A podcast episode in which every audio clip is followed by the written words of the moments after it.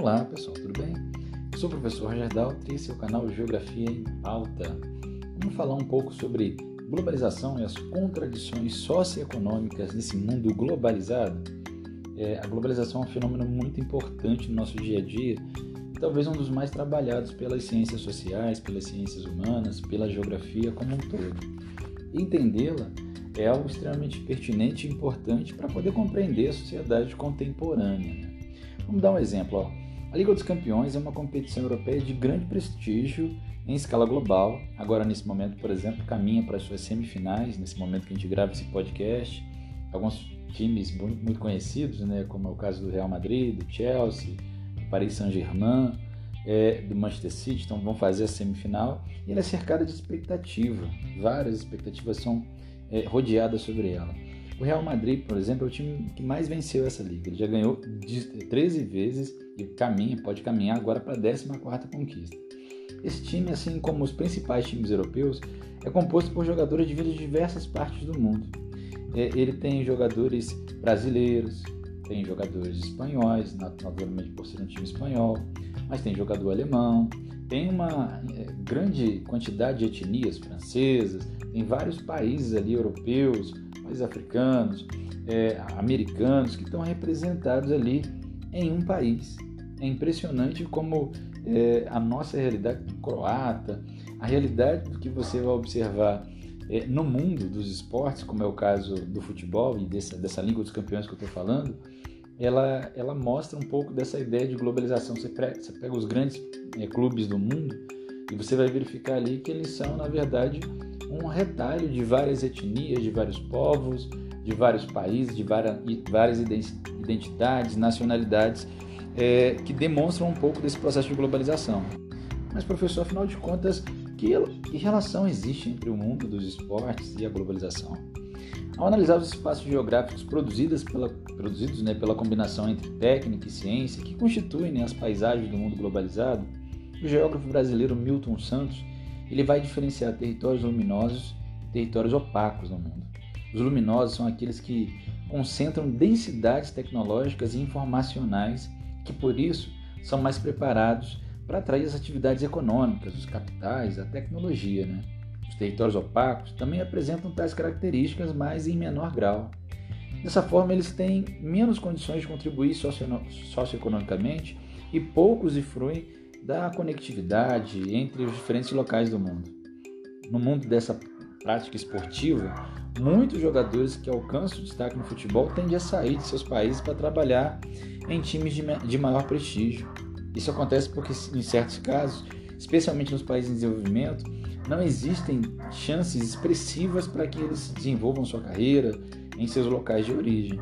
Em outras palavras, os atletas saem de seus territórios opacos em busca de territórios mais luminosos, e nesse caso, no caso do futebol, seria o continente europeu.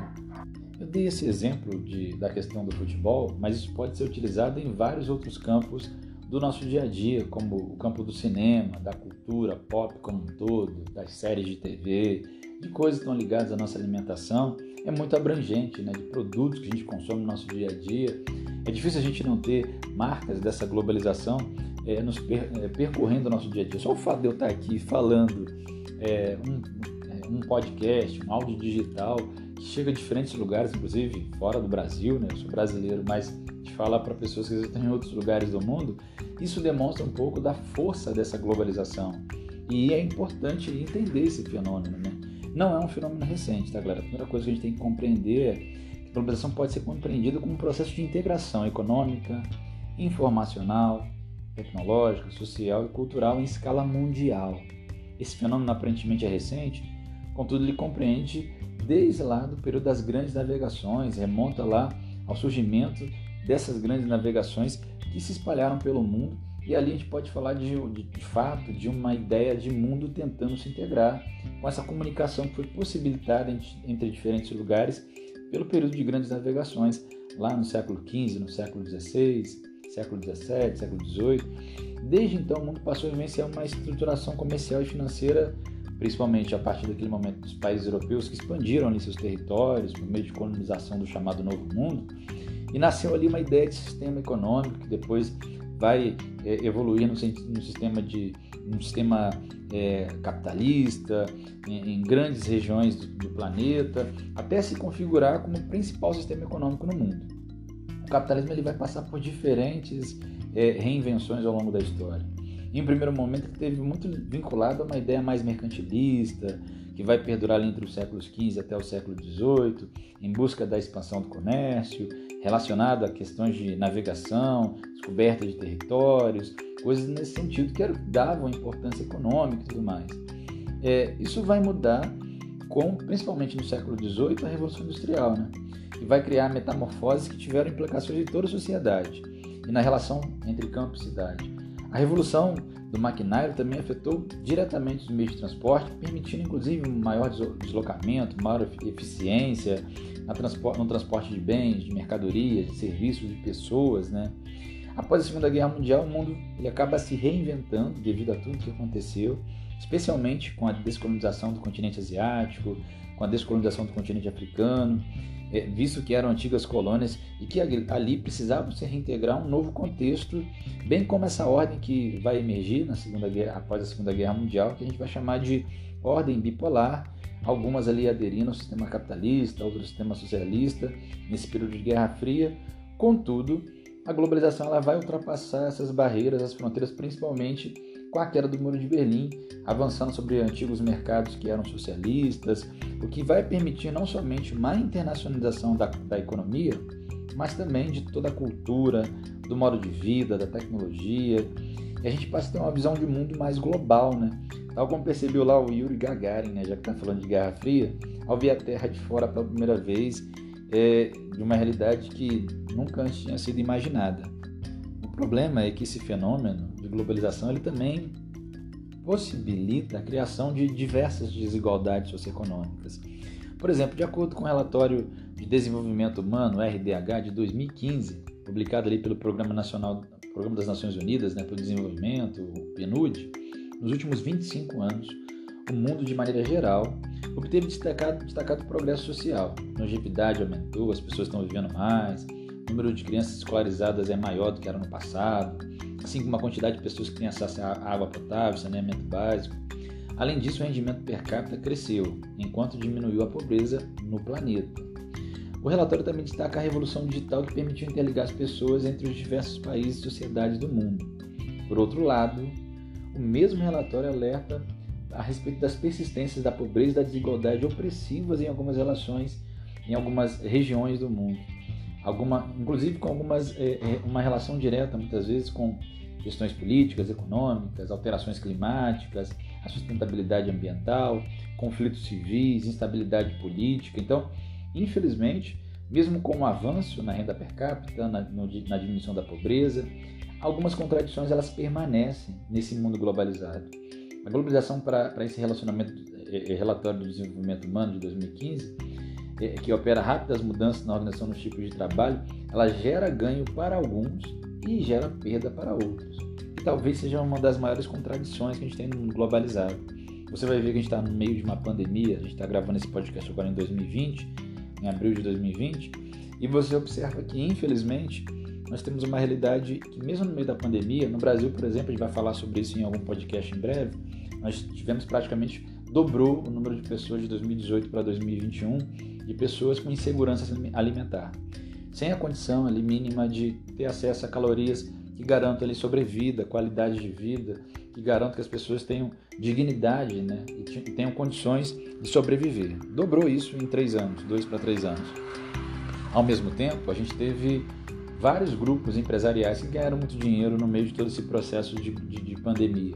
Vários grupos empresariais conseguiram crescer e não somente pela expertise de aproveitar oportunidades no meio de uma pandemia, mas porque a globalização ela cria essas oportunidades muito mais visíveis para quem já detém o capital. E aí a gente tem que pensar sobre isso. Né? Esse processo de globalização, apesar de afetar o mundo como um todo, ele não acontece da mesma forma nos diferentes países, nem dado com o mesmo papel nos diferentes lugares do mundo. O maior contato entre os países amplia o acesso, claro, ao conhecimento, a novas tecnologias, a diversas técnicas que vão melhorar a vida e algumas sociedades. Mas também ele vai disseminar facilmente relações de violência, exploração econômica de uma área sobre a outra, uma região sobre a outra, tráfico de drogas, de armas, de pessoas. Então, ela serve para diferentes contextos, né? E claro, essas consequências vão ficar mais perceptíveis nos países em desenvolvimento, uma vez que eles ainda estão se adequando a esse novo cenário e estão precisando absorver essas tendências com grande velocidade. E a gente vai ter até uma lógica de hierarquia entre os países que são globalizados e os países que são globalizadores. Agora você que está me ouvindo aí do outro lado, para para pensar. Como que a gente consome cultura estrangeira? É, a gente tem, por exemplo, algumas coisas que a gente considerou ao longo do tempo cultura nacional, como, por exemplo, a cultura de alguns mitos nacionais. Recentemente eu assisti na Netflix é, uma série chamada Cidade Invisível, que talvez você que está me ouvindo aí também já tenha assistido em algum momento. E ela, de certa maneira, ela traz ali uma releitura de alguns do, algumas coisas que estão presentes no folclore brasileiro. E aí eu me pego pensando assim, é tão comum hoje em dia as pessoas no Brasil e em diferentes lugares do mundo comemorarem festas como o Halloween e não comemorarem nada relacionado muitas vezes à sua própria cultura local, a gente está perdendo um pouco dessa identidade local em nome de uma identidade maior, uma identidade global, uma identidade internacional que muitas vezes interessa para alguns grupos que vão vender um produto em cima daquilo, vão vender uma ideologia, uma forma de se vestir, uma forma de consumir, uma forma de se apropriar e de produzir o espaço geográfico. E essa leitura tem que estar claro na nossa cabeça para poder compreender que jogo é esse que nós estamos vivendo. Por exemplo, a gente tem alguns fatos sobre a desigualdade entre homens e mulheres segundo a ONU, a Organização das Nações Unidas, para demonstrar como esse nosso mundo globalizado do século 21, de 2021, ainda persiste com diferentes problemas que a globalização não conseguiu minimamente resolver, diminuir numa, num contexto que possa trazer segurança para diferentes grupos. Por exemplo, entre homens e mulheres. A renda para as mulheres e sua família é uma característica diferente é, do que o homem. O Fundo Internacional de Desenvolvimento Agrícola, FIDA, apontou que as mulheres, ele aponta que as mulheres é, chegam a gastar até 90% da sua renda com a família, enquanto os homens, esse gasto ele fica em torno de 30% a 40%. Colocar recursos na mão das mulheres aumenta o gasto familiar com educação, com a saúde das crianças, com o lazer, com a família em si. Porque o trabalho com o gasto familiar, o gasto do dinheiro, do recurso que chega na mão de grande parcela das mulheres é muito diferente do que chega na grande parcela dos homens. A forma de gastar aquilo, normalmente, a maior parte das mulheres gasta diretamente com investimentos para a família. O homem, isso nem sempre acontece. Infelizmente, quando a gente pensa em salários, em média, as mulheres ganham 23% a menos do que os homens, quase um quarto a menos do salário do que os homens. Por quê? Para executar trabalhos diferentes? Não, para executar o mesmo trabalho. Daqui estou falando de uma leitura a nível de mundo, tá, galera? Que a Organização das Nações Unidas coloca para gente agora no início do século 21. Nós temos um mundo onde, em média, a mulher ganha para fazer a mesma coisa, com a mesma carga horária, ganha menos. Isso é evidente em diferentes lugares. Alguns lugares essa desigualdade é maior, outras ela é menor. Má nutrição infantil. O empoderamento feminino ele é um dos mais eficazes meios de reduzir a má nutrição, a nutrição crônica infantil. Porque em alguns lugares do mundo você encontra, devido a condições de desigualdade e de vulnerabilidade social, um problema muito sério com a infância, com as crianças, que devido à má nutrição dos, da sua mãe, da sua família, acaba também trazendo uma relação de má nutrição também para essas crianças. As mulheres elas desempenham um papel vital, tanto na produção quanto na preparação da comida para as crianças durante seus primeiros mil dias de vida. Principalmente a partir do leite materno, uma mãe bem nutrida, bem alimentada, ela garante sobrevida essa criança. Ela garante um alimento ali que vai dar condição para que essa criança possa no futuro se desenvolver de maneira mais adequada.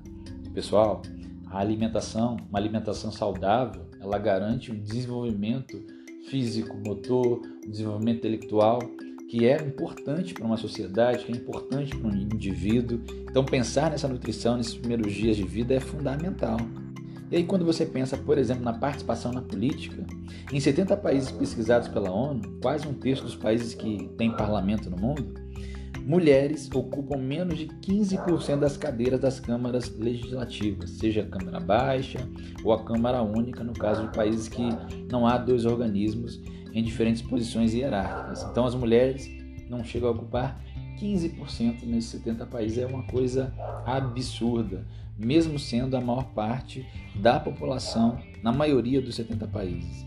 Analfabetismo. As mulheres representam dois terços dos 750 milhões de adultos sem habilidades básicas de leitura e de escrita no mundo. No mundo existem meninas, eh, existem mais meninas do que meninos fora da escola. Para se ter uma ideia, cerca de 16 milhões de garotas passaram a vida inteira sem pisar numa sala de aula. Isso, claro, vai provocar uma desigualdade também para essas mulheres que não têm nem a oportunidade, a chance de tentar ter uma educação minimamente é, é educação, não vou nem falar com qualidade, porque quando você não tem nem acesso a ela, você não te é oportunizado ela, obviamente isso vai fazer com que o futuro seja muito mais difícil para essas pessoas.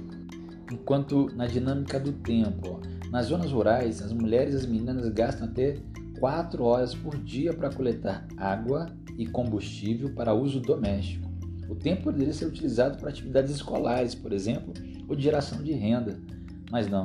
Em várias sociedades mais pobres, menos desenvolvidas, você vai encontrar ali um grupo significativo de mulheres que passam grande parcela do dia somente com o ofício de carregar combustível e água para questão de sobrevivência de suas famílias.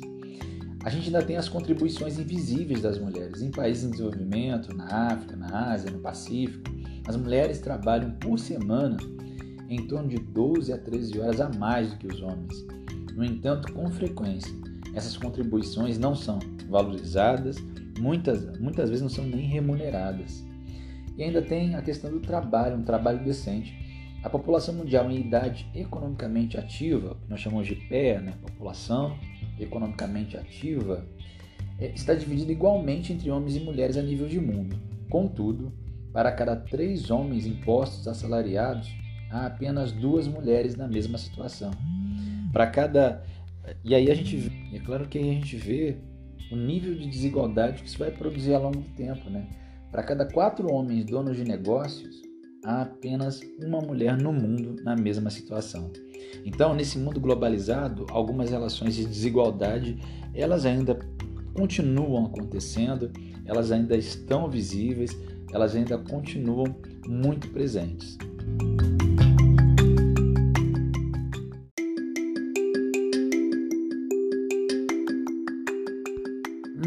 Das características mais marcantes no mundo globalizado é a transferência de parte das atividades produtivas nas grandes empresas de países desenvolvidos para países emergentes ou países em desenvolvimento. Desde a década de 1950, as chamadas multinacionais, que agora são chamadas de transnacionais, já levaram já levavam né, suas linhas de produção para alguns países na época tido como países subdesenvolvidos, que hoje a gente chama de países em desenvolvimento. Naquele período, essas empresas buscavam países que já tivessem alguma infraestrutura construída, que fossem populosos, para fornecer mão de obra barata e amplo mercado consumidor e países extensos com maior probabilidade de exploração de matéria-prima. Contudo, desde a década de 1990, os avanços nas, nas, nas comunicações e nos meios de transportes intensificaram esse processo. Grandes indústrias automobilísticas realizam trabalho de montagem em países como México, Brasil, empresas de produção de software, de telemarketing, enviam seus setores produtivos para a Índia, onde o número de empregos diretos, eh, empregados diretos em tecnologia de informação e comunicação saltou muito nos últimos anos. Para ter uma ideia, saiu de 284 mil para mais de 2 milhões eh, entre 2000 e 2010. É um, é um salto abissal, monstruoso que a gente vai ver dessas empresas lá na Índia ligadas ao setor de, tec de tecnologia. Né? A relação dos países em desenvolvimento com essas empresas multinacionais é um pouco complexa. Né? Por um lado, os seus deslocamentos espaciais dessas indústrias vai abrir novas vagas de trabalho nos países que estão sendo globalizados por elas. Por outro lado, a exploração do trabalho, da mão de obra, pagando menos do que se paga nos países desenvolvidos. Nos países menos desenvolvidos, os trabalhadores são muito menos valorizados que nos países sedes. Eles vão receber remuneração menor, estão submetidos a direitos trabalhistas mais flexíveis. Nos países desenvolvidos, onde estão sediados as sedes dessas empresas chamadas de multinacionais, transnacionais, permanece, por exemplo, o centro de pesquisa de tecnologia, o centro administrativo, o centro financeiro. No entanto, os funcionários que desempenhavam as atividades manuais e que exigem um menor grau de instrução, eles acabam perdendo seus empregos nessa lógica produtiva. Então a gente precisa entender que há uma lógica hoje hierárquica de países globalizadores e países globalizados. E a gente não pode é, se enganar achando que o fato de empresas transnacionais estarem se instalando em diferentes áreas do mundo, desde lá da década de 50, 60, em áreas menos desenvolvidas, está fazendo com que é, essa melhoria de qualidade de vida possa nos equiparar a esses países mais desenvolvidos. Na verdade, é uma lógica que permite ainda mais a exploração desses países mais desenvolvidos em cima dos países menos desenvolvidos. É a lógica de predeterminar de que maneira vai ser consumido e produzido esse espaço. É claro que traz para a gente coisas positivas também, a possibilidade de bens de consumo, principalmente, cada vez mais acessíveis. Só que ao mesmo tempo é uma lógica que, que traz também desigualdade, que apregou essa desigualdade e, como eu acabei de falar, é, mostra, evidencia tratamento diferente entre as sedes dessas mesmas empresas e os trabalhadores nesses lugares onde as empresas estão sediadas ou em países desenvolvidos, para aqueles que estão em países em áreas em desenvolvimento. A situação tem mudado e muito, né? A atuação de grandes corporações transnacionais se revela não apenas pela geração de empregos e de renda, mas frequentemente pela formação de enclaves nos países em que elas se instalam. Como elas se estabelecem um território próprio, essas corporações passam a exercer poder econômico, poder político em toda a região. Alguns exemplos são as empresas que controlam áreas de mineração no Congo e na Zâmbia, ou aquelas que têm concessões de áreas florestais na Indonésia, nas Filipinas, na Tailândia. Nessas áreas de extração de recursos naturais, a preocupação ambiental é frequentemente menos importante do que as estratégias ligadas ao aumento da produtividade e da lucratividade. Para muitos pesquisadores, a globalização ela possibilita o acúmulo de novas riquezas, mas ao mesmo tempo acentua a pobreza e a exclusão social, desemprego, reduções salariais, supressão de direitos trabalhistas, deixam populações subjugadas nos mercados, globaliz... nos mercados globalizados, infelizmente. Pode-se imaginar que essas populações marginalizadas pela globalização são exclusivas de região de economia frágil, como parte da África, da América Latina, do Sudeste Asiático. No entanto, Parcelas da população das, das economias mais pujantes, como países da Europa, da América do Norte, também se encontram marginalizadas e sem acesso aos benefícios da globalização. Ainda assim, para parte desses pensadores, entre os quais o geógrafo Milton Santos, há sempre a possibilidade de se recriar e expandir outras formas de globalização com mais é, solidariedade, mais sustentáveis e economicamente menos desiguais. A gente em algum momento vai falar, galera, sobre inclusive os direitos trabalhistas nesse mundo globalizado. Só que eu vou deixar para falar num próximo podcast, porque esse podcast, a lógica ainda é dessa produção de desigualdade no mundo e num cenário globalizado. Nesse mesmo cenário é, globalizado, a gente vai ter os espaços de vulnerabilidade socioambiental, é, que são espaços onde você tem áreas de risco, áreas onde a população está exposta à ocupação desordenada, a locais que seriam considerados perigosos para a grande parcela da população, a, a, margem de rios, margem de córregos, áreas que pode ocorrer deslizamento de terra, áreas onde há uma, não há um, um, um, serviço de coleta de, de, de esgoto, de tratamento de água, áreas onde você vê ali que há uma vulnerabilidade não só social, mas também com riscos ao meio ambiente. É o que a gente chama de vulnerabilidade socioambiental. Sendo assim, cresce a importância de se incluir aos indicadores de desenvolvimento econômico e social dados que retratem as condições ambientais em diferentes regiões do mundo, desde a qualidade do ar, da água usada para abastecer a população, até as condições de trabalho e do deslocamento do local de trabalho, entre outros. Tais elementos possibilitam mapear a qualidade socioambiental de cada lugar. A falta de investimentos para a manutenção da qualidade das condições ambientais e para a prevenção de desastres é, deixa de revelar, de, de revelar pela, pelo elevado número de vítimas e danos materiais nas diferentes tragédias naturais, sobretudo nas áreas mais pobres, onde há mais risco, predominantemente nos países menos desenvolvidos, e deixa ali de mostrar, se a gente não faz esse levantamento, que tipo de infraestrutura poderia melhorar as condições de vida dessa população e criar condições para dignidade para essas pessoas, para a questão da moradia, para a questão do lazer, para a questão do trabalho. A gente pode citar como exemplo, por exemplo, o terremoto do Haiti lá em 2010, que é, é, trouxe é, um, um, elevado número de mortos, uma pobreza que foi que, e que é né, ainda terrível, consequência desse terremoto lá em 2010, até hoje em 2021, infelizmente, essa, essa sobrevida, essa, é, é, essa melhoria das condições de vida no, no Haiti ainda não aconteceram. Ainda a gente vê nas imagens do Haiti uma situação de tragédia social e de necessidade de ajuda internacional, mesmo 11 anos depois dessa tragédia natural. A gente tem, por exemplo, também a situação de Mariana, né? o rompimento da barragem de Mariana em 2015, e que provocou um número de mortes grande, que provocou problemas socioambientais gravíssimos né, no nosso país. Durante algum tempo foi considerado o pior desastre ambiental e agora a gente teve rompimento de outra barragem, com maior número ainda de mortos, com problemas ambientais severos no nosso país. A gente tem em outros lugares do mundo, por exemplo, estiagens severas na Índia. A gente teve em 2015, 2016 problemas muito severos relacionados à, estiagem severa na Índia, com milhares de mortos, situações de vulnerabilidade grande.